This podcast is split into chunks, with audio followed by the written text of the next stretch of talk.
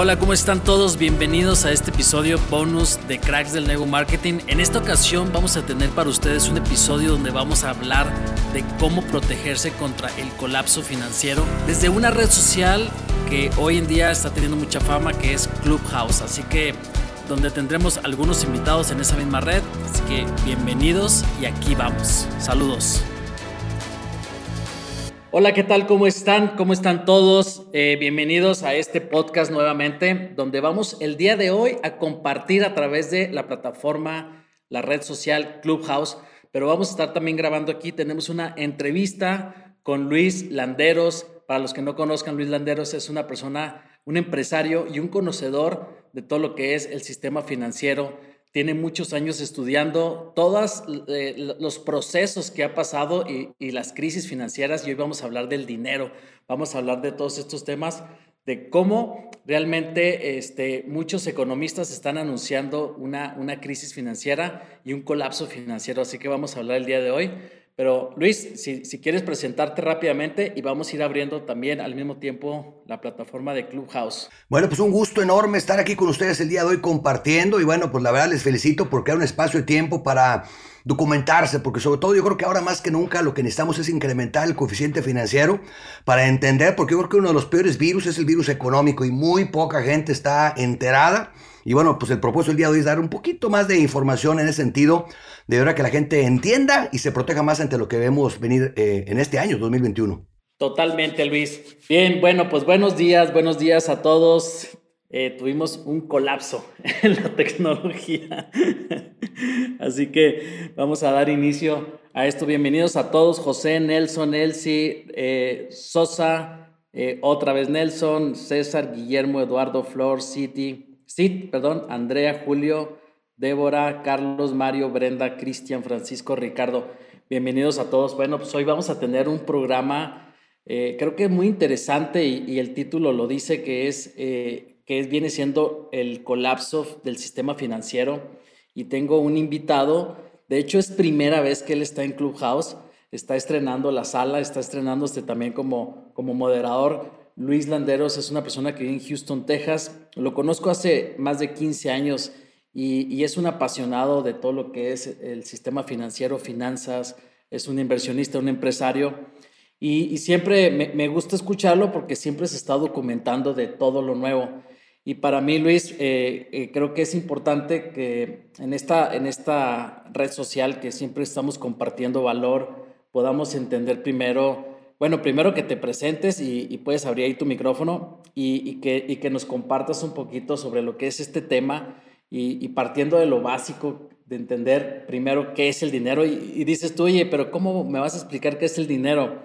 ¿Qué tan importante es entender qué es el dinero, Luis? Y buenos días y gracias por estar aquí.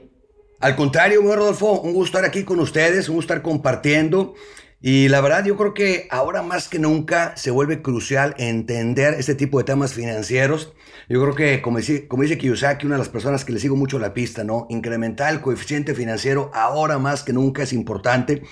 Porque yo creo que uno de los peores virus que estamos viviendo es el virus económico que se viene en puerta a raíz de todo, de todo lo que está aconteciendo. Pero sabes que para poder realmente entender y protegernos ante lo que está aconteciendo, tenemos que empezar desde lo básico, ¿no? Y a veces me gusta explicar de una manera muy rudimentaria para tratar de, no sé, situaciones complejas, tratar de explicarlo de la manera más sencilla, ¿no? Y eso empieza desde entender qué es el dinero.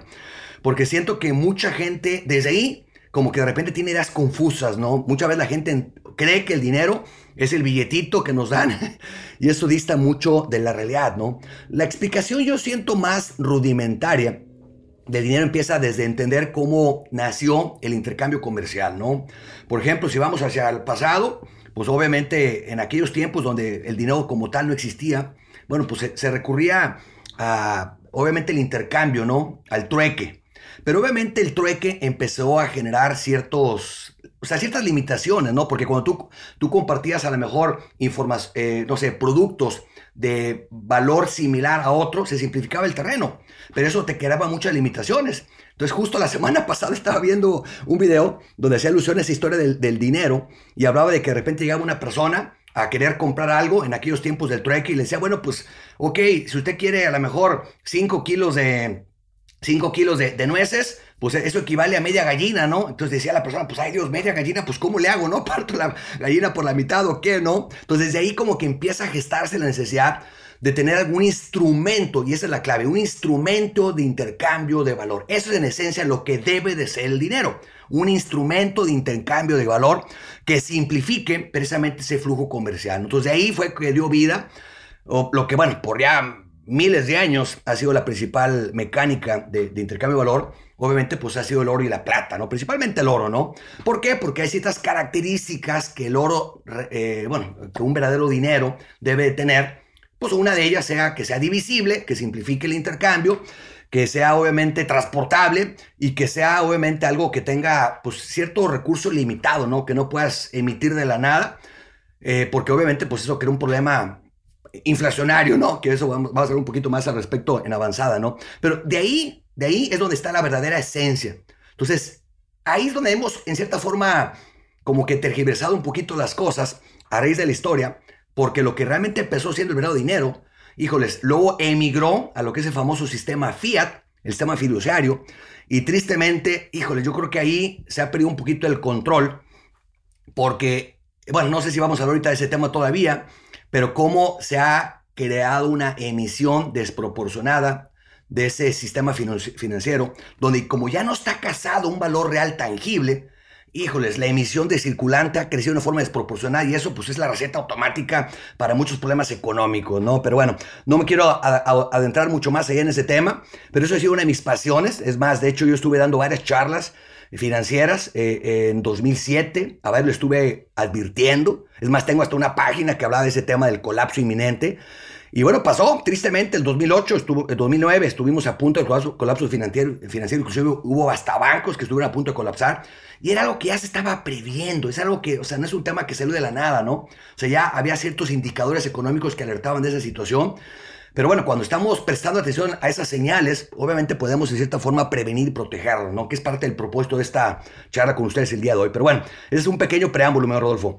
Oye, Luis, es interesante lo que dices y para todos los que se están conectando es importante que sepan que estamos hablando del colapso financiero y también quédense al final porque vamos a hablar de cuáles son las soluciones de cómo poder protegerte en, en este colapso, en esta crisis eh, que creo que es bien importante tener la información. No es asustar, no es eh, atemorizar a la gente, simplemente es darle la información, porque muchas personas y la mayoría este, simplemente eh, se dan cuenta cuando ya están sucediendo las cosas y es muy difícil poder prepararse cuando ya estás encima de esto.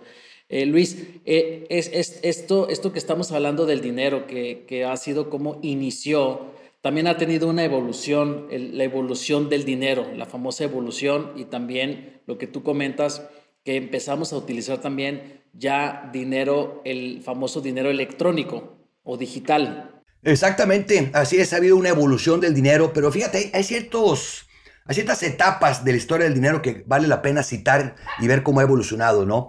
¿Por qué? Porque como decía, del trueque evolucionamos a lo que tiene que ver eventualmente al dinero físico, que típicamente por miles de años fue el oro principalmente y también la plata. Pero, bueno, obviamente el oro y la plata por algún tiempo implicó ciertas restricciones, ciertas restricciones porque obviamente era riesgoso, de repente las típicas historias que, veíamos, ¿no? De repente las películas que se ve el carruaje con, los lingotes de oro y que era sujeto a, de repente los, lo robaran en la mitad del camino. Entonces, a raíz de eso, se trataron de, instrumentar ciertos servicios que resguardaran eh, ese oro, ese instrumento de intercambio de valor, pues para tratar de minimizar riesgos, ¿no? Entonces, en aquellos tiempos muchos, muchos años atrás, nació servicios que decían, bueno, no te preocupes, yo te resguardo el oro, si yo te resguardo el oro y te emito un recibo, para que de esa manera, pues tú puedas trasladarte con ese recibo y si de repente quieras darle parte de esa reserva que tenemos aquí resguardada en la bodega a alguien más, ah, bueno, no te preocupes, pues le das una parte proporcional de ese recibo y esa persona puede llegar aquí a la bodega y reclamar y tener la parte proporcional de ese recibo que tú tengas en, resguardo, ¿no? Entonces así esa es la forma sencilla de ver cómo dio vida los bancos. ¿sí? Los bancos en sus orígenes pues, realmente eran... Digo, todo esto explicado de una forma muy rudimentaria, ¿no? Para hacerlo sencillo de entender y, de, y de digerir, ¿no? Entonces, eso que empezó siendo un recibo, el dinero fue evolucionando Y bueno, un cambio muy fuerte que aconteció, que no mucha gente se percató de ello, fue lo que pasó precisamente en 1971 con el rompimiento del acuerdo de Bretton Woods eh, por parte de Nixon. ¿Qué pasó? Ese famoso recibo que mucha gente lo conoce como un billete, eh, cuando se rompe el acuerdo de Bretton Woods, o sea, ese recibo, ese sistema Fiat, pierde el total anclaje a las reservas de oro que tenía Estados Unidos. Entonces, ¿qué significa? Que ahora ya no era, ya no era un recibo de algo que estaba resguardado en bodega. Ya la gente se quedó nada más con el recibo. Entonces, ¿y qué pasa? Cuando tú ya te quedas ya nada más con el recibo, pues ya no hay un, ese anclaje que de cierta forma ayudaba, pues obviamente a evitar abusos en el sistema. Y bueno, porque esos abusos del sistema ya se estaban precisamente gestando desde antes, porque muchos de esos instrumentos o esos bancos empezaron a darse cuenta que podían emitir más, más recibos del dinero que tenían resguardo.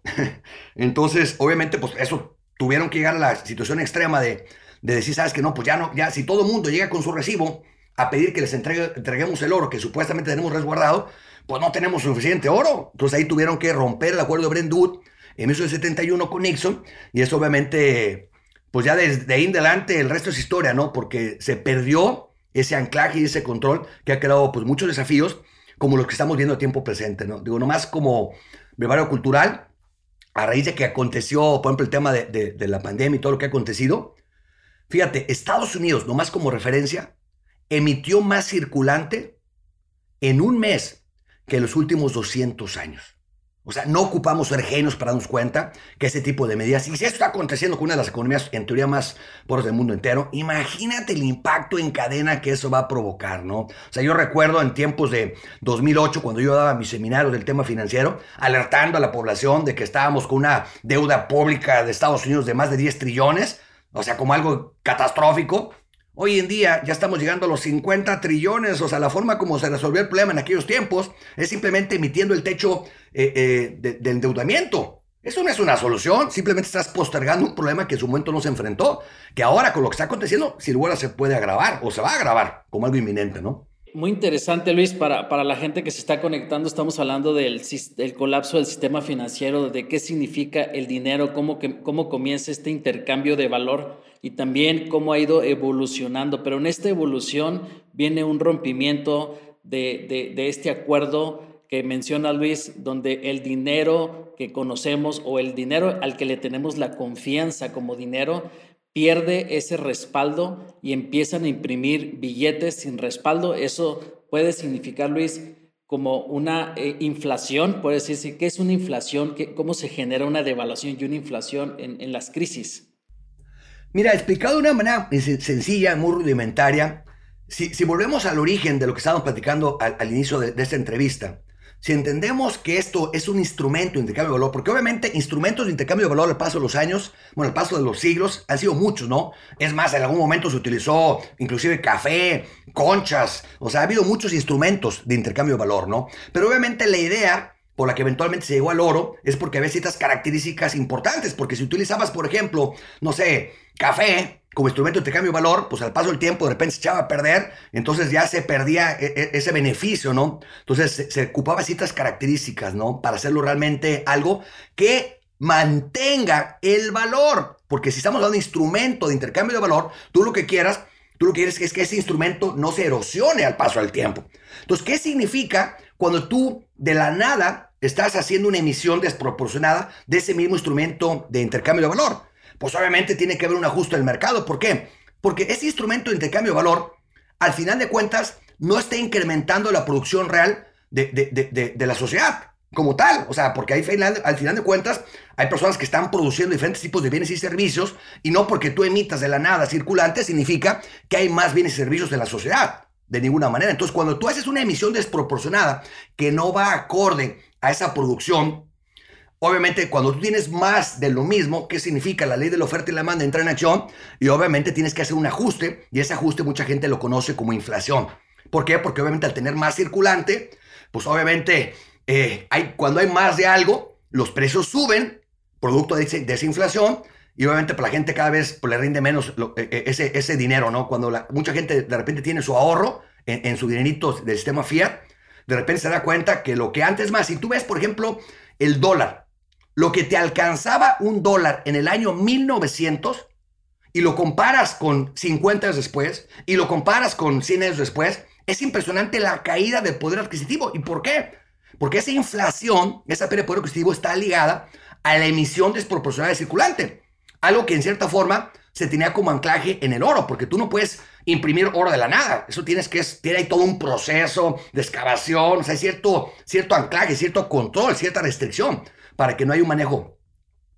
Claro, claro. Entonces esa limitación obviamente provoca o, ayuda a que no haya abusos en el sistema, en cierta forma. Por eso el oro pues, ha sido por miles de años uno de los principales mecanismos eh, eh, de instrumentos de cambio de valor, ¿no? Entonces ahí es donde viene el principal desafío, ¿no? Y obviamente cuando hablas ya de una devaluación es cuando ya, o sea, la inflación eh, típicamente es a nivel país.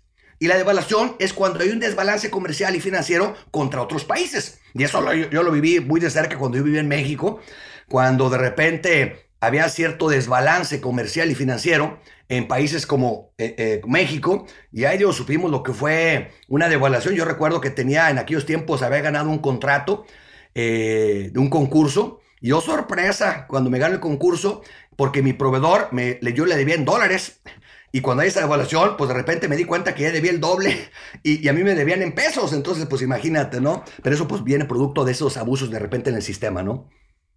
Muy bien. Luis, eh, eh, eh, con todo esto, dame un segundito, Nelson, por favor. Con todo esto, nada más para la gente que se está conectando, estamos hablando del colapso financiero, del sistema financiero tradicional, por decirlo de una forma donde viene también una evolución del dinero, donde vienen lo, primero que viene siendo el dinero digital, como se utilizan en transacciones interbancarias, como lo que se usan las tarjetas mismas, los cajeros automáticos, pero también hoy en día existen las criptomonedas, que viene siendo otra forma de intercambio de valor que, al final de cuentas no está sujeto a, los gobiernos o a los bancos directamente, son descentralizados. Y entonces también esto empieza a tener credibilidad, Luis, porque estamos hablando de que la gente está buscando en dónde creer, qué cosas puede eh, tener una criptomoneda o qué cosas puede tener el oro para que pueda realmente tener, mantener ese principio de valor que sabemos que se puede eh, tener una manipulación, sí, pero los principios del valor de, la oferta y la demanda se pueden mantener bajo algo que tenga, que sea divisible, que sea, que sea eh, eh, limitado, por decirlo de una forma. Y, este, y vamos a, también ahorita a continuación a, a, darle paso a algunas personas que quieran tener algún, alguna pregunta, algún comentario. Y vamos a hablar al final también de cómo eh, cuáles son las soluciones para protegernos de este, de este colapso financiero y que no seas víctima, obviamente, de, de, algo que pueda afectar tu economía o tu familia. Entonces, este, no sé si, si quieres, Luis, que pasemos algunas preguntas y luego hablamos de soluciones, por si alguien quiere hacer algún comentario hasta lo que llevamos en este momento. No, si alguien quiere hacer alguna pregunta, el comentario, bienvenido sea, ¿no? Con mucho gusto. Bien, abajito, nada más para que sepan, hay una mano.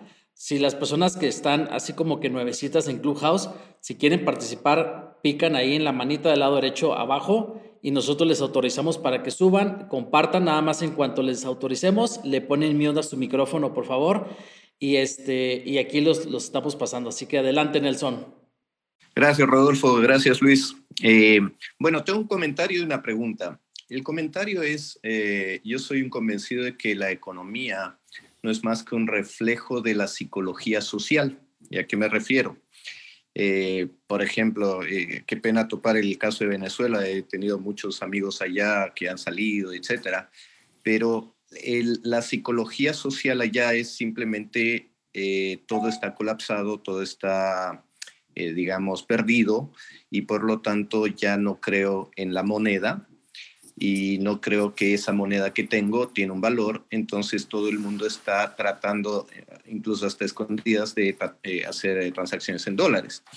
Y lo mismo ocurre en, otras economías, cuando la crisis llega o te llega completa, ¿no es cierto? Es decir, te llega la crisis tanto a nivel eh, económico, entonces alguien dice, oye, ya, ya no me están pagando, eh, mi proveedor eh, o mi cliente, entonces yo ya dejo de pagar al proveedor y así se convierte hacia una cadena y todo el mundo se autoconvence de que eso es lo que está pasando. Entonces es como un círculo vicioso. Eh, yo estoy viviendo ahora en Canadá y es interesante ver cómo, por ejemplo, en esta crisis, eh, el gobierno lo primero que hizo es a todo el que queda desempleado le inyectó dos mil dólares mensuales. ¿Qué es lo que hace eso? Inmediatamente tú dices, ah, bueno, hay una crisis, pero a mí no me está tocando mucho la crisis, entonces sigo consumiendo. Y si sigo consumiendo, sí le pago a ese proveedor y ese proveedor a su vez al otro, y entonces la economía no se desinfla tanto, a pesar de que obviamente cae. Eh, en ese sentido, también, eh, y, y, y hacia allá va mi pregunta, es interesante entender lo que estaba tratando de hacer Estados Unidos, que no sé si lo lleva a hacer o no al final, eh, Trump, que quería volver a basar el dólar en, en el oro, ¿no es cierto?, en reservas de oro. Eh, y eso eh, podía sostener mucho mejor la economía y, sobre todo la moneda. Y por el otro lado, como bien comentaba Rodolfo, es interesante ver cómo el Bitcoin, por ejemplo, ha ganado espacio por lo mismo, porque la gente comienza a refugiarse en otros temas que ve que tienen mayor solidez el tema de que salga Elon Musk eh, a comprar eh, bitcoins fue todo un boom, porque dices, oye, si es que uno de los empresarios más importantes del mundo eh, entra a confiar en, en, el bitcoin, entonces yo también. ¿Qué está pasando alrededor de eso? Es mi pregunta. ¿Cómo, cómo está el tema oro en Estados Unidos y cómo está el bitcoin afectando todo este colapso financiero o no? Excelente, Elson, excelente, excelente. Gracias por tu aporte. Y fíjate que es muy interesante que hayas tocado el tema factor confianza, porque realmente si nos ponemos a ver, lo único que respalda al sistema fiduciario es la confianza. Es la confianza, o sea, no hay ese anclaje como en el pasado, que era un el dinero era, bueno, el sistema fiduciario era un recibo de, de un valor tangible como es el oro, ¿no? Ahorita ya no existe eso. O sea, no existir eso, lo único que lo ancla es la confianza. Entonces, en lugares como tristemente el caso de Venezuela, donde esa confianza se está erosionando, pues obviamente creas un círculo vicioso. Claro está que el factor confianza está concatenado a muchos elementos que, digo, sería complicado tratar de abordar el día de hoy. Ni siquiera me siento apto como para hablar de todas las variables que juegan eh, eh, en, en eso. Pero al final de cuentas, si volvemos al origen de lo que platicamos el día de hoy, al inicio de esta entrevista, es entender cuál es la función principal del dinero, o sea, o para qué nació. El dinero nació como principal, o sea, medio, o sea, de un instrumento de intercambio de valor. Eso es. Entonces, ¿cuál es el principal problema cuando un gobierno empieza a imprimir circulante, billete al mercado? ¿Acaso está creando valor? ¿Acaso está subiendo la producción de carne, la producción de leche, la producción de, bienes y servicios en, una economía? No. O sea, eso, eso, eso no se puede hacer por decreto. Entonces, cuando alguien, cuando un, un gobierno, un gobierno al, al, final de cuentas, no es productor de bienes y servicios, debe ser administrador de, de bienes y servicios de, de, una economía, ¿no? Entonces, ¿cuál es el principal problema cuando un gobierno dice voy a emitir circulante y darle dinero a la gente? ¿De dónde sale ese circulante? Y eventualmente, eso lo terminamos pagando. ¿Por qué? Porque el peor impuesto de todos se llama inflación. Entonces, muchas veces no nos percatamos que ese dinero o ese dinero que mete al circulante Obviamente eso va a crear un problema muy fuerte eventualmente. Y bueno, eso se concatena precisamente coincidentemente el nacimiento del Bitcoin se dio curiosamente en el 2008-2009. ¿Por qué?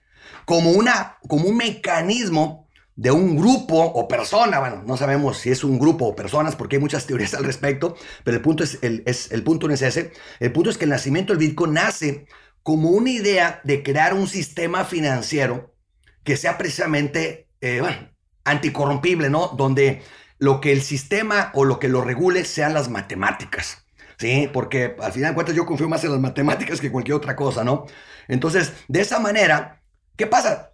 Tú, tú, tú, tú, bueno, lo hemos visto recientemente, cómo el valor del Bitcoin ha ido creciendo, y no nomás el Bitcoin, o sea, porque realmente lo que hace poderoso a ese tema es sobre todo lo que algunos conocen como blockchain. O sea, que es una tecnología descentralizada, porque muchas veces el principal problema de las economías que ha pasado al paso de los años, por eso es importante la historia, es siempre cuando tú tienes un organismo central, tristemente en muchos de los casos, este organismo central, al paso del tiempo, a lo mejor puede nacer con buenas intenciones, pero al paso del tiempo crece, crece, crece, y llega un momento donde empieza de repente a corromper el sistema central y pasa como lo hemos visto con cualquier imperio, ¿no? El imperio romano y bueno, cualquier, cualquier historia de cualquier civilización, hemos visto cómo llega una cúspide como civilización y eventualmente se corrompe y se desborona, ¿no? Entonces, eso es lo que típicamente tienen como principal desafío los organismos centrales. ¿Qué es lo que hace tan importante el Bitcoin o estas nuevas economías descentralizadas? Que ya no tienes un organismo central corrompible. Esto ya está legislado, por así decirlo, en el código. O sea, Bitcoin son 21 millones de Bitcoin y nadie puede generar un Bitcoin más. Son 21 millones. O sea, ya tienes, y aparte tienes una tasa de emisión que cada X tiempo, ¿sí? Se, se va recortando por mitad. Lo que, lo que le llaman el famoso halving del Bitcoin, ¿no? Entonces, eso pues te da certidumbre, sabes exactamente con qué estás lidiando y tienes algo que no solo no genera inflación, sino que al paso del tiempo recorta la emisión a la mitad. O sea, tienes una cantidad finita de máxima producción y encima de eso, cada X cantidad de tiempo que tienes el halving, se recorta por mitad la producción de bitcoins. Entonces tienes un, tema inflacionario que trabaja a favor, no en contra. Por eso cada vez más gente está despertando alternativas. No digo que sea la única, pero cada vez está buscando más alternativas que realmente rescaten la esencia de lo que el dinero en un principio debió de haber sido, ¿no? Que sea un instrumento de cambio de valor donde lo que tú tengas en esa reserva, pues no se pierda. Si no se pierda, bueno, mejor aún si, se incrementa el valor, bienvenido sea, ¿no? Pero por lo menos que no se erosione, ¿no? Por eso, tristemente, en, en, situaciones económicas tan complejas como las que estamos viendo actualmente, los que más están sufriendo son los que ahorran, tristemente. O sea, todo lo que está aconteciendo penaliza el ahorro. ¿Por qué? Porque cuando tú tienes un dinero que está pidiendo por adquisitivo, pues obviamente imagínate, ¿de qué te sirve que digas tú, pues tengo un millón de dólares? Sí, pero si tienes un millón de dólares y eventualmente te vale dos millones de dólares un litro de leche, pues ¿de qué te va a servir? Pero bueno, es un tema muy extenso, ¿no? Claro, claro, es, es interesante eh, saber también, aunque no estamos hablando del tema del Bitcoin y de la criptomoneda, pero es parte de eh, algo que, que nació inminentemente, Luis, en medio de una crisis que fue la crisis del 2008, 2009 comienza Bitcoin, comienza el blockchain, comienza obviamente algo que, era desconocido, inclusive desconfiado por ser desconocido y por ser nuevo. Todavía mucha gente dice, oye, eso es, es verdad, eso es, eso es cierto. ¿Por qué? Porque estamos acostumbrados al, al, al, otro dinero. A veces le tenemos más confianza al dinero que entendemos o que, o que como la ranita, ¿no? Que no se da cuenta que la están hirviendo. ¿eh? Y, así nos están hirviendo a muchos que no nos damos cuenta, ya no sentimos, pero cada vez el dinero vale menos. Y, creo que eso va a seguir sucediendo porque el sistema financiero, los principios del sistema financiero siguen siendo los mismos y obviamente nacen nuevas formas. Yo en lo personal, este, yo he conocido el Bitcoin hace creo que ya siete años y, y, he podido conocerlo desde que estaba en 400 dólares y he podido haber comprado mi primer Bitcoin cuando costaba 400 dólares y hoy en día pues ha rebasado los 35 mil, 40 mil, 50 mil y ha llegado casi a los 60 mil dólares. Pero es algo también que, como dices tú, Luis, que está basado en la oferta y en la demanda y son códigos al final de cuentas. Y obviamente va a tener subidas y bajadas. Este, ¿Por qué? Porque va a haber gente que va a comprar, va a vender o va a haber muchos millonarios que van a comprar y va a subir y eso le va a afectar obviamente a, positivamente o negativamente al que tenga. Y, para mí es un tema, el, Bitcoin, para los que, los que son nuevos en ese tema, es un tema de largo plazo, no es un tema de compro hoy para vender la próxima semana o, por la, o la próxima semana ya gané dinero. No, no es un tema así, creo que debería de la gente también de conocer un poquito más este tema. Tenemos a, Rafael también aquí que, no sé si Rafael quieras hacer alguna pregunta o algún comentario respecto a, a este tema del colapso financiero. Puedes abrir tu micrófono. Hola, ¿qué tal, Rodolfo y Luis? Eh, un placer. Yo tengo una pregunta, o mejor dicho, varias, porque Luis dijo algo sumamente interesante. Tenemos un sistema financiero y monetario y una sociedad que obviamente penaliza a las personas que quieren ahorrar y de cierta forma crear riqueza no en base al crédito. Entonces estamos viendo, porque imagínate, es inevitable no hablar del Bitcoin, porque ha nacido como parte de una solución a las fallas que tiene el sistema. Luis, la pregunta en sí es, ¿cómo tú ves que las economías en el futuro van a seguir?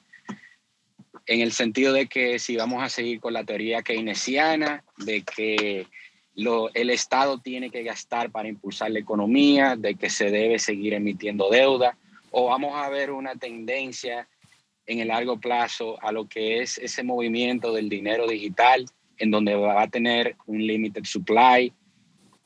Esa es la pregunta mía. Mi buen Rafael, mira, eh, me encantaría estar en la posición de poder predecir el futuro. Eh, es un poquito complicado ese tema, pero eh, más bien voy a explicar lo que a mi criterio sería lo ideal. No siempre acontece lo ideal, obviamente, pero por eso es importante, como ya razón, armar, armar planes de contingencia, cómo protegerse ante lo que está aconteciendo, ¿no? yo siento que yo soy fan, yo soy fan de que sí, obviamente, tiene que haber, sin lugar a dudas, intervención del gobierno en ciertas cosas para poner cierta, en cierta forma orden. Pero el principal desafío es cuando cada vez los gobiernos toman más control eh, eh, de más actividades.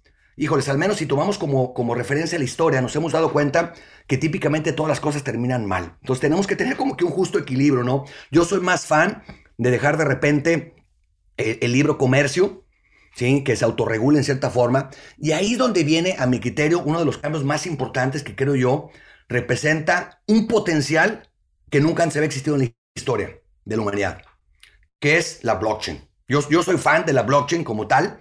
Más allá que el, Bitcoin o Bitcoin, o sea, para mí el tema del Bitcoin, eh, eh, eh, lo, que veo yo como poderoso es blockchain. ¿Qué es blockchain para aquellas personas que nos estén escuchando de repente de primera ocasión y que no sepan? Blockchain es una tecnología que permite, ¿sí? generar un intercambio de transacciones sin intermediarios, de forma previamente dispuesta. Eso es algo poderosísimo, poderosísimo. Es más, que pone hasta en riesgo la necesidad inclusive de un banco o de un gobierno inclusive. ¿Por qué? Porque si como sociedad nos podemos poner de acuerdo, ¿cuál es el principal problema donde ha intervenido de repente el gobierno es, o es algo que es necesario? Pues que es como el referee, ¿no? Es como el referee que trata de. imagínate que no hubiera referee en jugando. Digo, mis explicaciones son un poquito rudimentarias porque trato de hacerlo sencillo el tema, ¿no? Entonces, imagínate que tú, estuvieras tratando de jugar fútbol y que no hubiera referee y no hubiera reglas. No, pues olvídate, es un desorden y al rato ya pateó uno al otro y ya metió gol con las manos. O sea, hay desorden. Entonces, necesitamos reglas, ese es un hecho. Entonces, en esas reglas es donde ha entrado la necesidad de intervención de los gobiernos, pues para regular y poner orden en la casa. Pero ¿qué es lo que hace histórico la blockchain?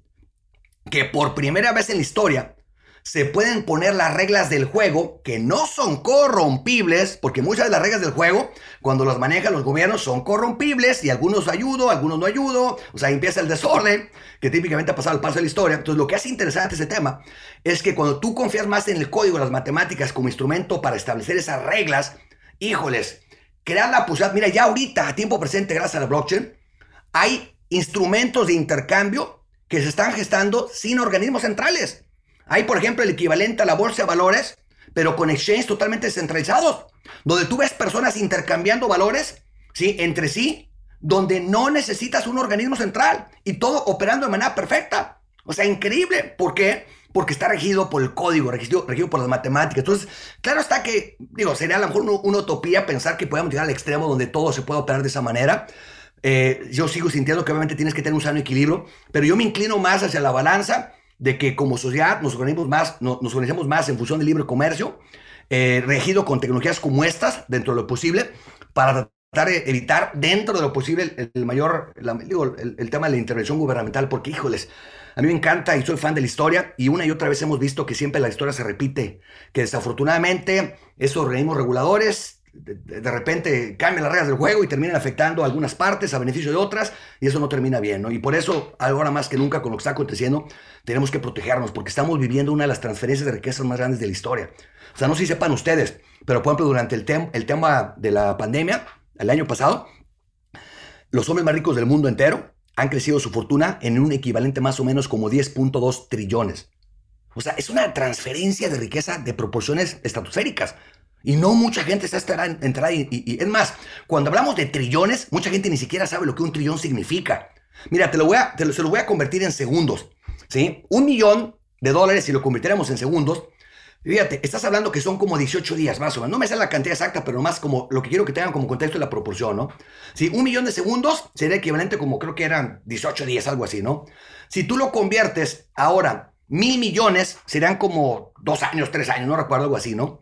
Pero un trillón, un trillón, y eso, eso sí me quedó muy grabado, un trillón de segundos equivale como a 3.200 años. 3 mil, o sea, ¿y por qué es importante entender esto? Entender la magnitud de transferencia de riqueza, porque el mundo es como una balanza. El dinero nunca desaparece como tal. Entonces, lo que está perdiéndose por un lado, está cambiando de manos a otro lado. Entonces, por eso es importante ahora más que nunca entender lo que está aconteciendo para estar, nos aseguremos estar en el lado correcto de la balanza. Porque estamos viviendo un cambio que, híjoles, así, así como se ve. Es más, hay una página que, justo el otro día la estábamos comentando a Rodolfo y yo, donde se ve, por ejemplo, el incremento de deuda de Estados Unidos a tiempo real. Si la revisas esa página, a cualquiera lo pone a pensar y dice, ay Dios, esto no va a terminar bien. O sea, imagínate que eso fuera tu deuda y lo vieras crecer como está creciendo ahí. No ocupamos ser genios, ni, que, ni tenemos sus conocimientos financieros para saber que algo no va a terminar bien. Es, es como un globo que está inflando, inflando, inflando y eso pues eventualmente va a tronar. Y en ese proceso va a haber mucha gente afectada, ¿no? Pero bueno, es parte de... Aquí podemos expandir, expandirnos mucho, pero bueno, ¿algo, ¿alguna otra cosa, mi buen Rodolfo, que, que, estamos para servir? Luis, estamos, bueno, para toda la gente que se conecta de, de, de, inicio, estamos hablando del colapso del sistema financiero. Luis nos ha hablado desde qué es el dinero, desde cómo está esta evolución del dinero con el dinero digital, el dinero eh, físico, ahora sí con un híbrido de digital y también cómo entran las criptomonedas en esta, en esta parte de intercambio de valor que se le llama dinero, que en algunos países es, es un activo digital, eh, es, es, es, un, es un commodity, pero al final de cuentas hoy en día mucha gente se está inclinando a, a las criptomonedas precisamente por eso, porque el dinero eh, eh, fiduciario, por decirlo de una forma, ha ido perdiendo valor precisamente por, por este respaldo que dejó de tener en 1971 y hoy en día simplemente lo que podemos comprar con un dólar a comparación de hace 20, 30 años atrás, pues vemos que cada vez eh, el dinero rinde menos y, y, no hay un incremento en, en, los salarios al mismo nivel de cómo se está devaluando. Entonces, Luis, hablé, para ir cerrando con, con esto, y, gracias a Rafa, Nelson también por, por preguntas, eh, para los, los, que están en el panel, cuando tú presionas el micrófono eh, varias veces, como lo hizo ahorita Rafael, no sé si vieron que lo, lo prendía y lo apagaba de forma rápida, eso significa aplausos, y cuando lo oprimes lentamente, como pausadamente, prendes, apagas, pausadamente es quiero la palabra, y es una de las reglas que tienen aquí en Clubhouse. También tenemos aquí a, Gaby y a Paloma, que son parte de las fundadoras del Club de Emprendedores Digitales. Gracias por estar aquí, Gaby, y, Paloma también. Y bueno, Luis, hablemos ahora sí para la gente. Dice, ahora la gente quiere saber cuáles serían esas soluciones para protegernos de este colapso financiero o de este que le llaman el, reseteo financiero que, estamos de alguna forma este, eh, esperando por todo lo que se viene y por lo que este sistema se está prácticamente, está tronando. Híjole, bueno, yo creo que hay varios caminos. No pretendo ser dueño de todas las respuestas, pero porque digo, si algo tenemos que aprender ahora más que nunca es tener una actitud de aprendizaje constante y estar en modo aprendizaje constante y continuo, ¿no? Porque tenemos que aprender a desaprender para reaprender, ¿no? O sea, llegar al extremo de pensar que tenemos todas las respuestas, yo creo que nos pone en una posición de desventaja, ¿no? Pero bueno, ¿qué caminos o alternativas? Yo creo que el primero empieza por reconocer lo que se viene en puerta. Porque tristemente hay mucha gente que les llamo, les llamo yo que están en modo Netflix. Lo digo de forma respetuosa, ¿no? Están en modo Netflix, ¿por qué? Porque están distraídos. O sea, están preocupados, preocupados por el tema del virus, lo cual tiene su razón y su lógica. Pero créeme, hay un virus mucho más peligroso que es el virus económico que se viene en puerta, de lo cual veo muy poca gente atenta al tema y alerta. Entonces ahí, desde ahí viene el principal desafío. Entonces lo primero, como nos podemos empezar a proteger, es primero documentarnos. Documentarnos, entender qué es lo que se viene en puerta, qué, contra qué estamos lidiando, porque desde ahí tú no puedes tratar de enfrentar o resolver algo que no reconoces. Es como una persona que tiene un problema, no sé, pongo un ejemplo muy, muy brusco, ¿no? Pero por ejemplo, una persona que tiene un problema de alcoholismo, la primera regla para poderlo resolver es que reconozca que tiene un problema. Igual acá, o sea, si se viene un problema económico fuerte, lo primero tiene que comenzar por saber y reconocer que se viene un problema económico fuerte, porque eso nos pone en modo alerta, ok, ¿cómo me protejo? Y no tenemos, y sabes que a veces términos complicados, no, no, no tenemos que ser genios en el tema financiero para darnos cuenta que algo no está bien. O sea, si tú ves, por ejemplo, una persona que eh, trabajaba, no sé, en 1950, que tuviera una profesión, una carrera, con que uno de los dos trabajara, uno de los dos que trabajara con su profesión, o sea, no sé, que trabajara, por ejemplo, para un banco, vivían bien, casa propia, viajaban en Europa, qué sé yo, con uno de los dos que trabajara bien, era suficiente para vivir dignamente. ¿Qué estamos viviendo a tiempo presente? O sea, las personas trabajan a veces dos trabajos y no les alcanza. Es más, yo tengo personas que conozco que a veces tienen que recurrir hasta una segunda fuente de trabajo. Y ojo, aquí se viene un tema bien complicado que va a concatenar y va a agravar el tema económico y financiero. Que eso viene parte también de mi experiencia fuerte en el tema tecnológico, porque como tengo una compañía de tecnología donde me dedico a todo lo que tiene que ver con automatización, sigo muy de cerca al tema de automatización. Y bueno, hay dos libros que se los recomiendo mucho, como parte precisamente para entender lo que se viene en puerta. Hay un libro que se llama Sálvese quien pueda. El futuro del trabajo en de automatización de Andrés Oppenheimer. Ese libro está buenísimo porque ahí relata estudios donde se proyecta que en esta década, acorde a estudios por parte de la Universidad de Oxford, se pierda más o menos como la mitad del empleo ante la robótica y la inteligencia artificial. O sea, suena hasta como a película de ciencia ficción para el que no está atento al tema, pero ahí está la evidencia. y es un tema que ya no es del futuro, es ya del presente. O sea, empresas como Foxconn, que son los que le fabrican, por ejemplo, a Apple, ya han reemplazado más de 60 mil, ojo, ya han reemplazado más de 60 mil trabajadores con robots. Y eso lo han hecho en China, que tiene un costo de mano de obra, pues no de los más caros del mundo entero, todo lo contrario. Entonces, eso ya está aconteciendo. Entonces, eso empieza a lo extrapolar a nivel mundial. Imagínate el efecto económico para aquellos que de repente han puesto su, su figura de estabilidad, por ejemplo, en el empleo como, como regularmente se conocía.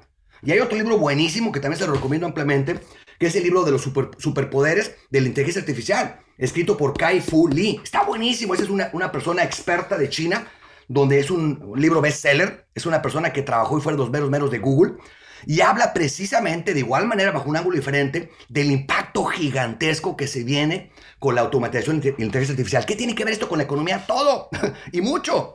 ¿Por qué? Porque si vas a tener una caída por un lado, el impacto económico que estamos viendo por, el tema de, la crisis concatenada a la reacción ante el virus está creando despidos y quiebras masivas por todos lados. Y el efecto en cadena más fuerte lo vamos a empezar a ver este año, 2021. Pero ahora encima de eso, súmale la variable de la caída de la generación de empleo por la automatización.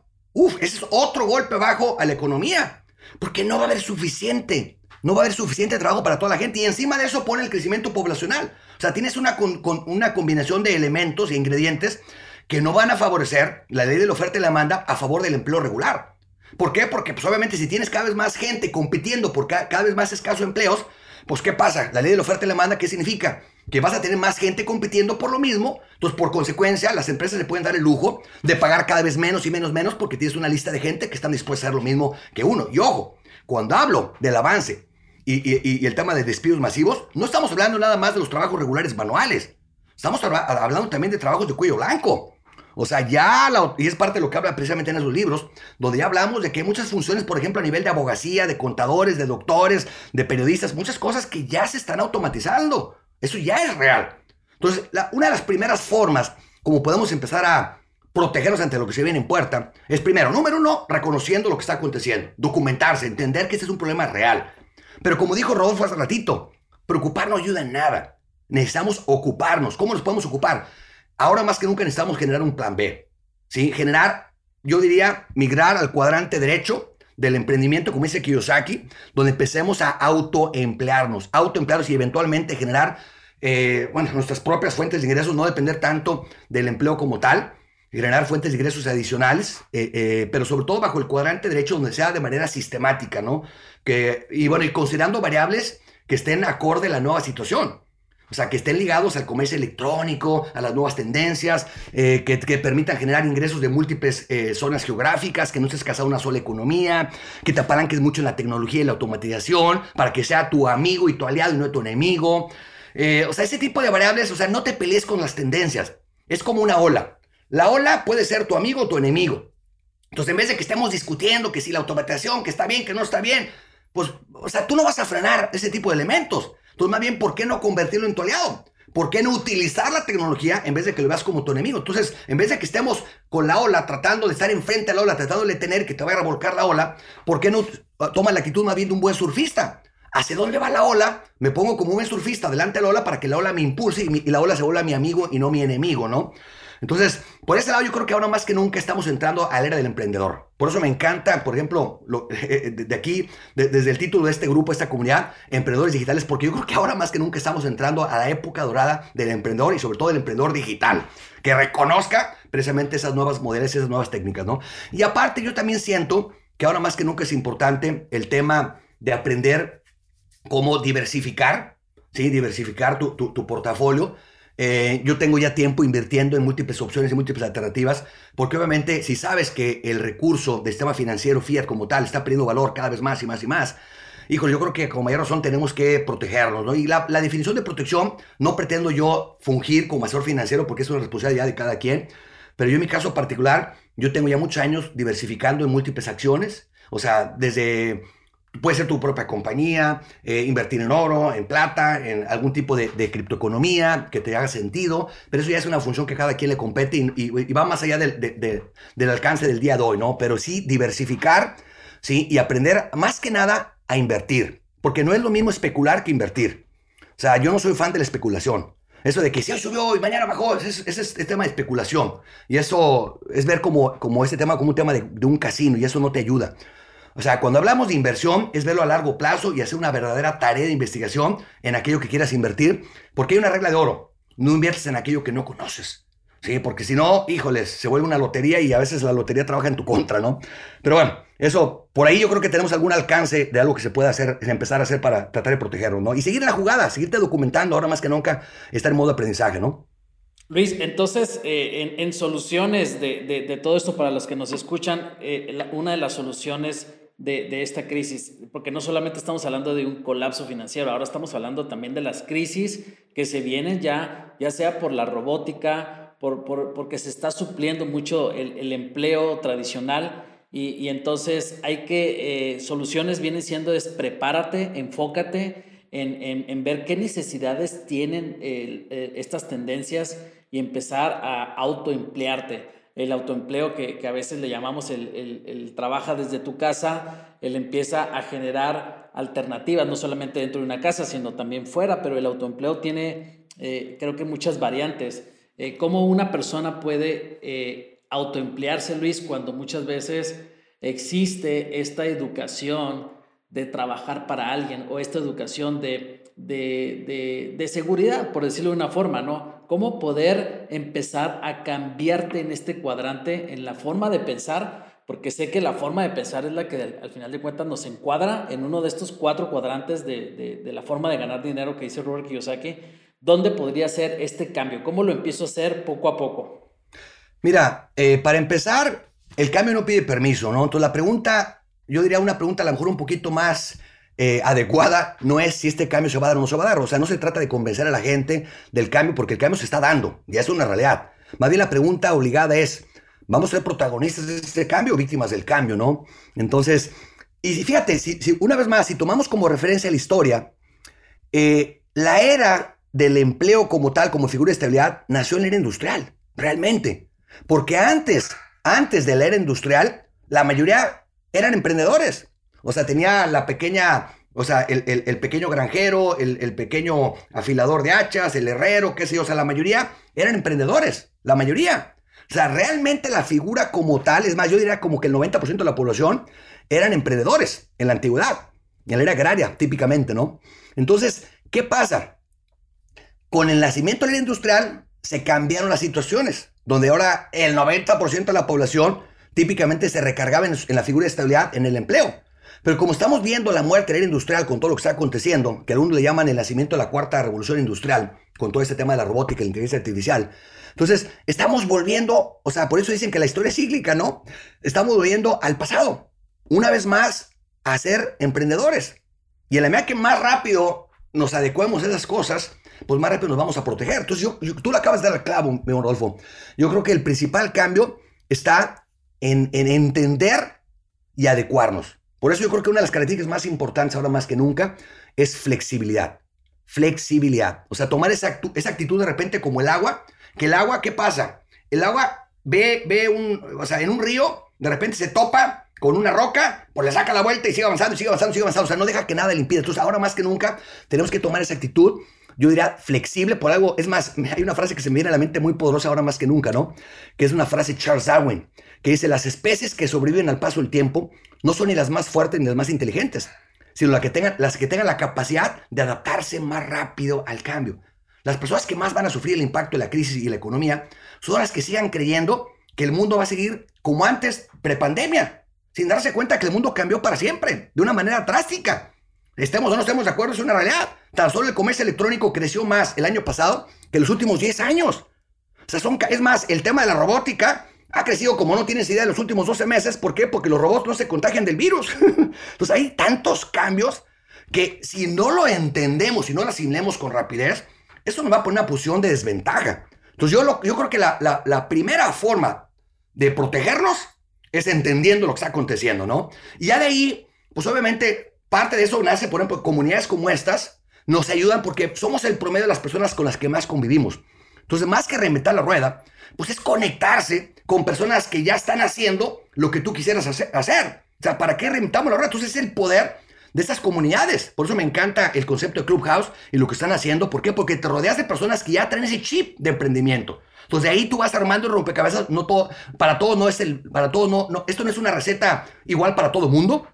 Pero ya al tú conectarte con diferentes ideas, tú verás lo que te resone más y que sabes que, oye, ese camino me late, me late el tema eh, eh, que en tal o cual charla compartieron y ya cada quien va, a agarrar y va a descubrir su camino. Lo que sí es un hecho es que tenemos que ahora más que nunca adoptar una mentalidad de emprendedor y sobre todo un emprendedor bajo esta nueva economía digitalizada. Es, ahora más que nunca es importante. ¿Qué camino cada quien va a tocar? Pues va a variar, ¿no? Acabas de hablar de algo muy, muy interesante, Luis, y para, y para todos los que nos escuchan, creo que eh, este es un tema que va más allá solamente de hablar de un colapso financiero, sino hablar de soluciones, compartir soluciones. Los que estamos acá somos parte también de, poder hacer esta transición, tal vez en mi momento, hablo por mí, yo estuve como empleado en algún momento, dependía de un sueldo, dependía de un horario, dependía de un jefe y, tuve que también hacer ciertos cambios para poder emprender. Y ese es el primer punto. Dijiste también, Luis, que las personas más ricas de este planeta se hicieron, todavía hicieron mucho más fortuna. Y, eso se debe eh, muchas veces a que, a que dices, ¿y por qué a mí no me pasó? Y, lo pudiéramos decir como víctimas, oye, estos cabrones se hicieron más millonarios, nos están robando. Pero yo creo que al final de cuentas no es por ahí. Debes de entender que el 3% de la gente exitosa eh, es, exitosa por su manera de pensar, porque eso es lo que debemos de cambiar. Es decir, definir muy claro lo que, lo que deseamos, lo que, lo que yo, no, yo, no, yo no conozco todavía a alguien que diga, a mí me encanta ser un empleado, me encanta ser una persona este, que esté aquí. Creo que todos en algún momento soñamos con tener nuestro propio negocio, tener o empezar a emprender. Entonces, tú, tú al final de cuentas debes saber que, cuando tú tomes un vehículo para emprender, elijas algo que te apasione, algo que vaya de acuerdo a tus habilidades, pues debes de entender que eres ese conductor, que te tienes que convertir en ese conductor de ese vehículo, ¿sí? Y debes de aprender a trazar esas metas y objetivos, porque el 97% de la gente no sabe lo que quiere y muchas veces trabaja para ese 3% de, personas que sí saben lo que quieren, que sí planean, que sí se preparan y, que, que, de alguna forma todo comienza con, esta mentalidad y este cambio que, empieza a ser. Y, gracias Luis, estamos finalizando ya este, este programa. Agradecerte el tiempo, agradecer a Nelson, Javier, Rafa. No sé si alguno de ustedes tenga una pregunta así súper concreta para ir cerrando, Nelson, Rafa o Javier, que lo hagan de una forma muy breve y rápida, por favor. Eh, eh, Luis, eh, ¿alguna manera de que podamos reconocer cuando el mercado bursátil esté cayendo en un crash, en una crisis? ¿Hay algún punto en específico en el que nosotros podamos reconocer para empezar a protegernos, para empezar a retirar las inversiones o para invertir algún más, algo así como algún un dato que tú tengas como experiencia de los años pasados, de las crisis pasadas? Mi estimado Javier, mira, yo creo que eh, para poder contestar esa pregunta de la manera más acertada, no, no es sabio generalizar. Sí, no es sabio generalizar y te voy a explicar por qué. Porque el comportamiento de la bolsa suele ser muy diferente de acuerdo al sector y empresa en particular de la que estemos hablando.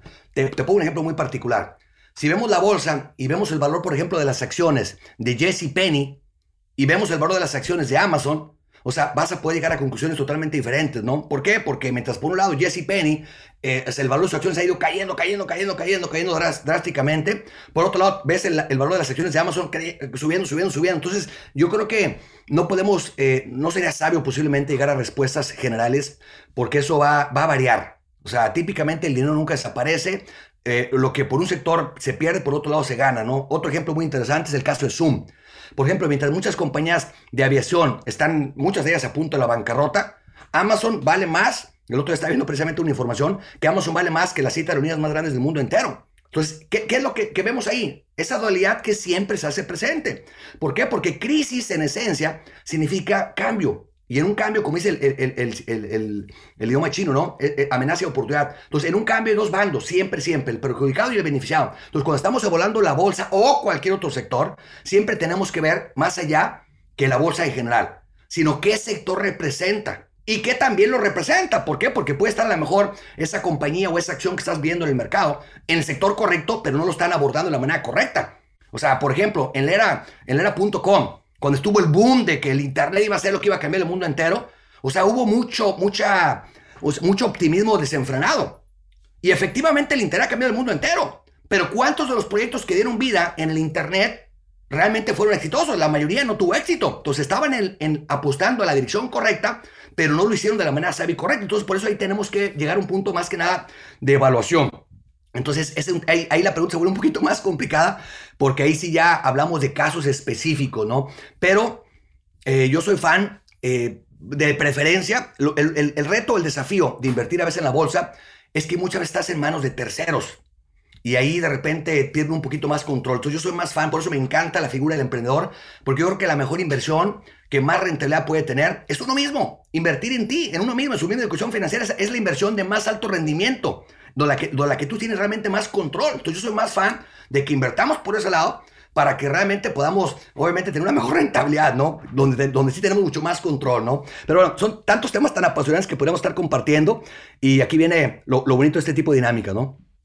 Gracias, gracias Luis. Bueno, pues vamos cerrando y para, para todos los que se conectan eh, por primera vez, primero darle gracias a este club de emprendedores digitales y si se fijan arriba viene un nombre de emprendedores digitales, viene una casita color verde es importante para los nuevos en Clubhouse que sigan, eh, le den clic en la casita verde y sigan el club para que les notifique y les ponga en el, dashboard un poco los, los, este, todas las salas que existen con los temas y también seguir a Luis Landeros, a Nelson, a Rafa, a Javier, a todos los que están aquí. Revisen los perfiles de las personas que, que, que escuchan porque puede ser que ese perfil se relacione con lo que tú te dedicas, con lo que tú hagas. Y para eso es esta red social, para poder compartir. Nelson, si nos puedes dar una conclusión de este tema del colapso financiero ya para cerrar, así en, un minutito rápido, eh, ¿qué nos puedes compartir? Eh, bueno, no, muy interesante todo lo que Luis ha expuesto y todos. Eh,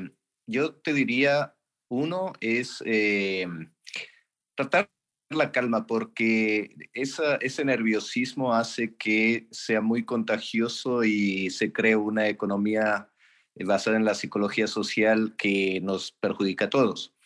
Dos, eh, definitivamente emprender. O sea, yo también soy emprendedor crónico de más de 20 años. Yo ahora hago consultoría en estrategia, en planificación estratégica, tenemos varios negocios. Entonces, eh, estoy incursionando muchísimo en el mundo digital y esa yo creo que es la mejor defensa. O sea, eh, para mí la mejor defensa es el ataque. ¿Y el ataque en qué? En emprender, en generar nuevos recursos, nuevos negocios y nuevas ah, oportunidades dentro de esta ola que bien comentaba Luis.